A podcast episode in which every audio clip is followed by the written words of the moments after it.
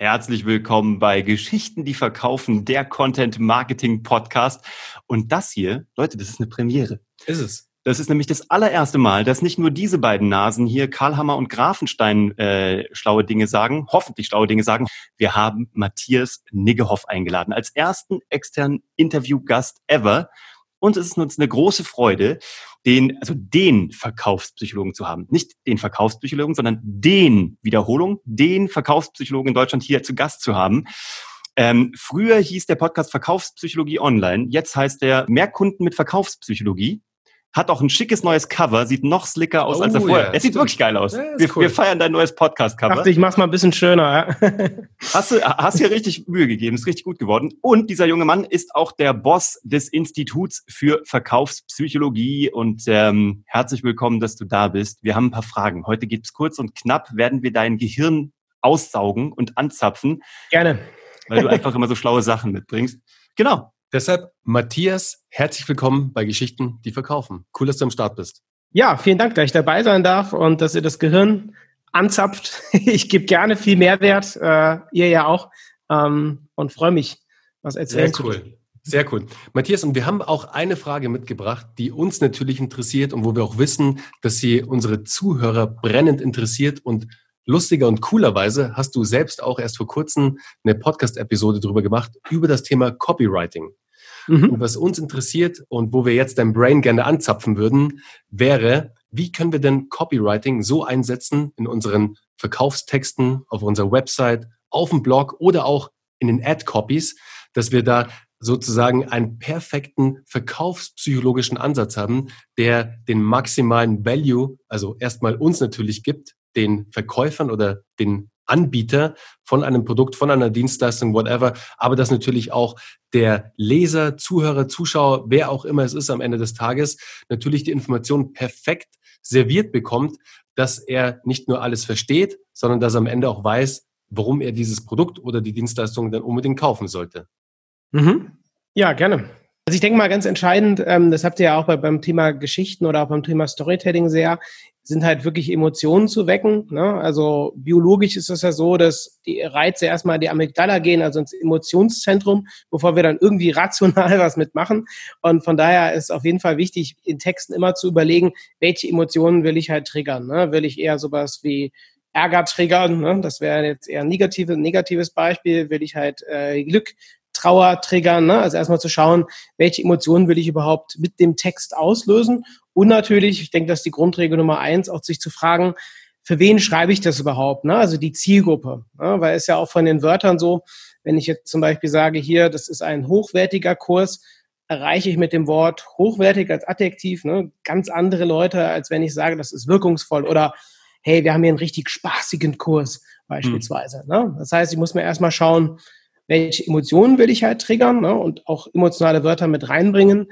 Ähm, ich muss mir überlegen, welche Zielgruppe will ich überhaupt ansprechen. Ne, und demnach richtet sich auch richten sich auch die, die Copies oder auch die, die Formulierungen, ne? ähm, weil ist ein Unterschied. Manchen funktioniert zum Beispiel sowas wie neu ganz gut, ne? wenn ich eine Anzeige schreibe oder eine E-Mail, hey, brandneu, neu, neues Produkt ist da oder neuer Kurs. Und dann gibt's halt Leute, die denken dann, oh Gott, ne, neu hat sich noch gar nicht bewährt, ne, ist noch nicht mhm. vernünftig und so weiter. Ne? Also ich muss immer lachen, wenn Leute halt sagen, auf Thema Copywriting, ja, das und das Wort funktioniert immer oder das und das Wort klappt super. Ja, es kommt halt immer darauf an. Ne? Manche Zielgruppen die, die freuen sich über das Wort neu und sagen, boah, cool, da ist was Neues und stürzen sich drauf. Und dann gibt's aber viele, die sind da total abgeschreckt ne? und ähm, denken sich, oh Gott, hat sich noch nicht bewährt, ist noch nicht vernünftig. Also von daher muss ich immer schauen, dass ich mich maximal reinversetze in die Zielgruppe. Ne? Sagen wir mal, man würde jetzt Geschichten entwickeln, Ads, Copies für ähm, für alleinerziehende Mütter, ne, sagen wir, jemand bietet dort Coaching an, da muss ich mich wirklich reinversetzen und wirklich jedes Wort reflektieren und schauen, triggert das Emotionen, passt das zur Zielgruppe, ist es zu hart? Ne, wir unterscheiden im Copywriting immer zwischen Soft und Hard Words, ne, also weichere Sprache, sowas wie versuchen oder hier schauen wir mal oder mehr erfahren hm. und härterer Sprache. Ne? Und der Fehler, der oft gemacht wird im Thema Copywriting, dass man irgendwie aus Amerika die Texte nimmt mhm. dann übersetzt mhm. und sich dann halt wundert, warum das halt hier nicht funktioniert, weil die amerikanischen Copies meistens deutlich härter sind. Ne, ihr kennt ja auch den amerikanischen Markt sehr gut, Und ja. ähm, es ist, man muss die Leute einfach hier anders abholen im deutschsprachigen Raum. So meine das, Erfahrung. das gilt ja auch für komplette Landingpages. Ne? Also wenn man sich manchmal genau. die Landingpages anschaut, so von äh, gewissen äh, Gruppen so an Menschen, da denkt man sich auch, das war einfach nur Copy-Paste, aber das reicht halt nicht.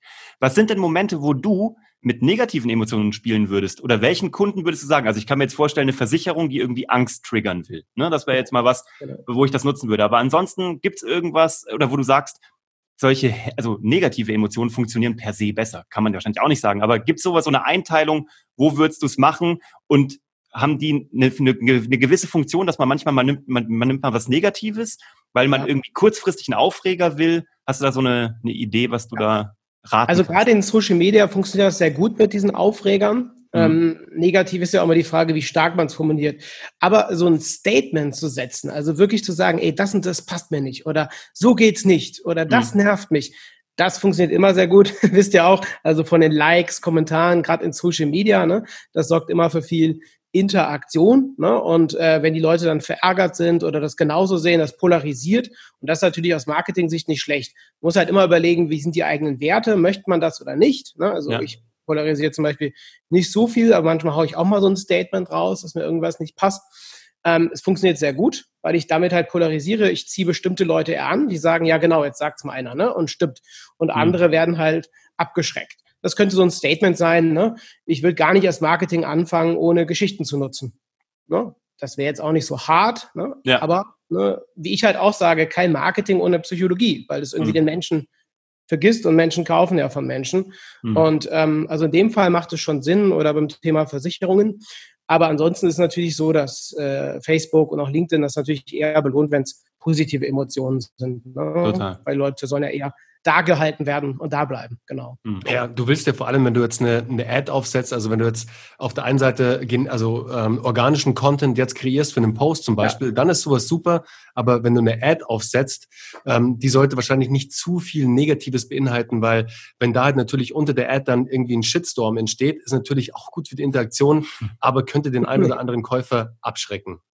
Genau, genau. Und Facebook mag das ja auch nicht, wenn das so negativ ist. Ne? Also ich würde auch eher auf positive Emotionen setzen, ähm, wirklich zu überlegen, welche Wörter, wie ist auch die Sprache der Zielgruppe. Also ich mache das mhm. immer so, dass wir wirklich von der Zielgruppe die Sprache genau analysieren. Wie drücken die ihre Probleme aus? Ne? Und viele sind halt völlig vorbei äh, an der Zielgruppe. Am schlimmsten finde ich halt, oder die größte Herausforderung haben wir oft bei so Technologieunternehmen, die irgendwie Software haben. Mhm. Oder die sind dann so in ihrer Fachsprache drin, mhm. dass die Leute überhaupt nicht verstehen, äh, was damit gemeint ist äh, vom Text her. Und dann sagen die oft, ja, aber der andere Text, den du da gemacht hast, der gefällt mir gar nicht und so. Und ich sage, es geht gar nicht um euch. Ne? Es geht ausschließlich um die Zielgruppe. Den Kunden muss es gefallen, ne? dem muss es überzeugen und nicht du selbst. Ne? Ähm, das wird oft vergessen. Ne? Also viele machen das dann nur für sich oder das Ego äh, Ego killt ja immer wieder das eigene Business, ne? dass sie mhm. darauf achten oder ihr Ego einfach mal zurückstellen mhm. und sagen, hey, ich probiere das einfach mal. Ne? Ja. Ähm, und gucke halt, ob das passt. Ne? Ja. Wie macht ihr so eine Sprachanalyse? Also was macht ihr? Geht ihr auf relevante Blogs? Geht ihr, also wie macht ihr das? Wie schaut ihr euch so ein Sprachmuster von einer Branche oder von einer Zielgruppe an?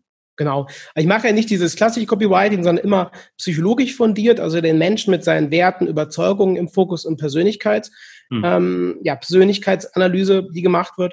Also was wir machen, wir gehen gerne in Facebook-Gruppen, mhm. ähm, schalten gerne auch Ads mit Umfragen, wo wir halt die Zielgruppe nochmal fragen, ansonsten in Foren oder Blogs, wie du schon ja. sagtest. Ne? Also dass wir wirklich schauen, was sind, wir analysieren, was sind zum Beispiel häufige Wörter, wie die Probleme beschreiben. Ne?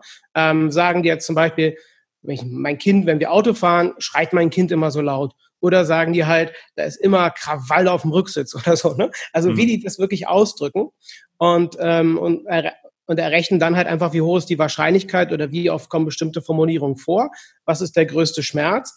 Und oft ist man dann völlig überrascht, auch wenn man es selber kennt, ne, dass es dann doch ganz anderer Fokus gelegt wird, inhaltlich, thematisch, ähm, mhm. ähm, als bei anderen. So, und dann stellen wir das zusammen und entwickeln dann daraus die Copies äh, mit dem Fokus halt auf die die spezifischen Kaufmotive, ne, weil die sind ja auch unterschiedlich. Manche wollen halt eher Status, Anerkennung, andere wollen eher ja, Harmonie oder Freiheit. Und die Motive muss man halt auch kennen. Und da ist einfach der beste Weg, entweder zu testen, ne, man könnte jetzt einfach so frei rausschießen und schauen, mhm. wo springen die Leute an, oder halt über so eine umfangreichere Analyse. Ähm, das kostet erstmal Zeit, aber lohnt sich auf jeden Fall. Ne? Und erspart Total. einen dann viel, viel Arbeit. Ja. Naja, das sehen wir auch. Also bei der Grundlagenarbeit, wenn du die gescheit gemacht hast, kannst du halt nachher ganz anders davonreiten, wenn halt irgendwie das Wertesystem stimmt, wenn die Stories stimmen. Genau. Absolut. Das ist halt, genau, das ist halt, was wenige Leute machen. Ne? Die rennen erstmal los, ohne irgendwie das Gerüst zu bauen. Deswegen ja, oder setzen halt auf diese Taktiken, weil das ist ja immer die Frage, nutze ich dann Facebook-Ads, mache ich ein Webinar oder nicht, mache ich E-Mail-Marketing. Mhm. Das ist alles schön und gut, auch diese ganzen KPIs, dass man das alles durchmisst äh, bis zum geht nicht mehr. Aber wenn diese Grundbotschaften nicht passen, ne, also das, was ja. ihr macht mit dem richtigen Storytelling, mit den richtigen Werten auch, dass es auch die Werte auch zum Unternehmen passen oder auch zu der Personal Brand, wenn es eine Personenmarke ist, ja. kannst du das andere vergessen. Dann klappt es vielleicht trotzdem einigermaßen. Aber wenn das halt nicht passt, die Grundmessage, dann wird es halt viel, viel schwerer. Ja. ja. Was ist denn ein absolutes No-Go im Copywriting? Das wollte ich auch gerade ja, fragen. Kein Scheiß, so, also kein Witz. Ich hatte es auch gerade auf den Lippen so. Jetzt dachte ich mir nämlich, jetzt kommt noch irgend so einer, so ein Nugget-Ding noch. Gibt es verschiedene. Einmal äh, natürlich komplett äh, die Texte halt rein rational zu schreiben, also mit Fachwörtern, ähm, immer wieder nur aus der Ego-Perspektive zu machen. Das machen viele Coaches, Berater. Ja, das habe ich gemacht und hier habe ich noch das Zertifikat und das. Das ist mhm. alles schön und gut, ist aber für den Kunden halt nicht so relevant. Mhm. Ne? Ja. Also, dass ich halt nicht frage, was die Zielgruppe überhaupt oder die, ja, die Zielgruppe davon denkt. Ne? Genau. Dann halt so ein typischer Glaube ist, dass die Leute auch denken, dass die Leute nicht mehr lesen würden oder so. Ne? Dabei kommt es halt immer auf die Zielgruppe an. Zum Beispiel im Bereich Mode empfehlen wir eher kürzere Ads bei Facebook. In anderen Bereichen machen längere Copies Sinn. Also auch so ein typischer Fehler, dass Leute sagen, ich halte das ganz kurz, weil liest ja eh keiner mehr. Ne? Das ist mhm. aber auch Quatsch. Ja. Äh, wenn die, eine Ad gut gemacht ist, auch Storytelling richtig gut ist, mhm. sind die Leute wie gepackt und dann lesen die ganz gespannt. Ne? Es ja. kommt halt immer darauf an, wie man es macht. Genau. ja, keine Vorteile drin. Ne? Also wir kaufen ja immer die Vorteile von Leuten und wir kaufen immer auch das Warum dahinter. Ne? Und ja. ähm, ich finde es immer schade, auch im Bereich Shops. Ja klar, beim Coach, beim Berater ist es vielleicht nochmal einfacher, aber ich finde auch, zum Beispiel auch dem Bereich Shop immer spannend, warum haben die Leute überhaupt das Produkt äh, was, äh, warum haben sie das Produkt entwickelt, warum verkaufen sie das, was sie dort verkaufen, was ist die Idee dahinter, ne? das ist ja bei euch auch so, so spannend, auch mit dem Kaffee, ne? zu mhm. fragen, mhm. ne? Ähm, was steckt überhaupt dahinter und da merkt man halt schon, Leute kaufen natürlich eher bei Leuten, wo es nicht nur um das reine Geld verdienen geht, sondern dass die halt auch die Idee dahinter spannend finden, ne? also ja. dieses Why, warum, warum macht er das und ähm, das geht halt oft verloren. Ja. Und wenn es so rein sachlich ist. Ja. Das ist das Ding so. Facts tell, stories sell. Das ist halt einfach, mhm. man kann es nicht häufig genug sagen. Und wenn das dann einfach auch noch gut aufbereitet ist und mit Fakten und mit äh, auch ja. mit Verkaufspsychologie, dann bist du da genau richtig. Vielen lieben Dank, Matthias. Also wer da tiefer einsteigen möchte, Matthias hat einen fantastischen Podcast. Äh, der läuft nicht ganz unerfolgreich noch genau. ein ganz klein bisschen erfolgreicher als unserer, äh, aber wir arbeiten dran. Wir mit, mit, mit, mit viel Verkaufspsychologie. Nein, also mega geiler Podcast. Mehr Umsatz mit Verkaufspsychologie findest du überall, wo es Podcasts gibt. Verlinken wir die hier unten drunter. Matthias selber erwischst du am besten über das Institut für Verkaufspsychologie. Das findest du auch überall, wo du es googelst, aber auch hier unten drunter. Äh, Matthias, wir wünschen dir bei allem, was du da machst, weil ihr expandiert gerade, euer Team wächst, ihr habt neue Räume, ihr seid da echt gut äh, am Wachsen und am Gedeihen. Das freut uns auch unternehmerisch so sehr. Und ähm, schön, dich in unserem Umfeld zu haben. Schön, dass wir dein Gehirn ab, äh, ab und an mal anzapfen dürfen. Und äh, sobald wir dann im Kölner Raum sind, kommen wir auf einen Kaffee vorbei. Den bringen wir dann aber mit, natürlich. Unbedingt, genau. Oder du bist vorher bei uns in München, dann kriegst du noch mehr Kaffee, wenn du hier bist.